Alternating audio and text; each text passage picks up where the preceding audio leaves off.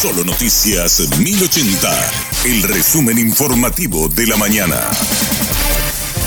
Hola, soy Susana Arevalo y este es el resumen informativo de la mañana. La patrulla caminera multó a más de 100 conductores por circular con habilitaciones vencidas. Freddy Valenzuela conversó con responsables de la institución. Patricia Ferreira, ¿cuál es el balance que tienen ustedes de este fin de semana por la habilitación de los vehículos? Se registró una importante, no tan importante cantidad de vehículos que fueron sacados de circulación tanto el sábado y el domingo que sumaron la cantidad de 118 rodados que fueron sacados de circulación por el vencimiento, carencia o no portar la habilitación municipal. ¿Cuál es el procedimiento que se realiza en estos casos? Se demora el vehículo y previo pago de la multa de una multa pecuniaria de cinco jornales de 515.445 guaraníes, abona el conductor la multa y puede volver a retirar su rodado. Para Radio Monumental, Freddy Valenzuela.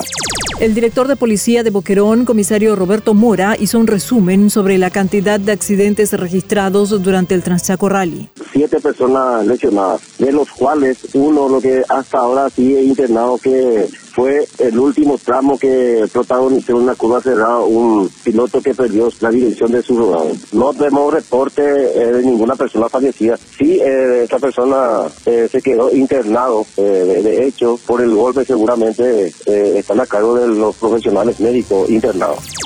Vecinos que se oponen a la entrada en vigencia del estacionamiento tarifado en Asunción no cumplieron con requerimientos de la Ley de Iniciativa Popular. No obstante, la Comisión de Legislación de la Junta Municipal recibirá a los impulsores para conocer su propuesta, según explicó el concejal Humberto Blasco.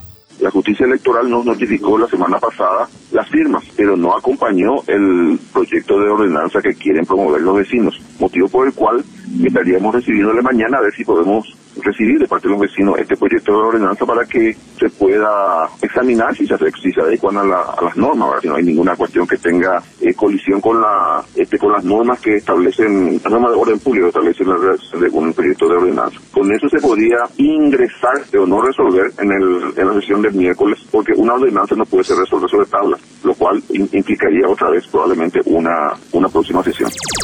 Prioridad de cumbre del Mercosur es de destrabar acuerdo con la Unión Europea. Hoy se reúne el Consejo de Mercado Común integrado por ministros de Exteriores y Economía de los países miembros. Los presidentes se reunirán mañana con las particularidades de las despedidas de Alberto Fernández y Mario Abdo Benítez y el retorno de Lula da Silva. El presidente electo de Paraguay, Santiago Peña, y su equipo participan de las reuniones.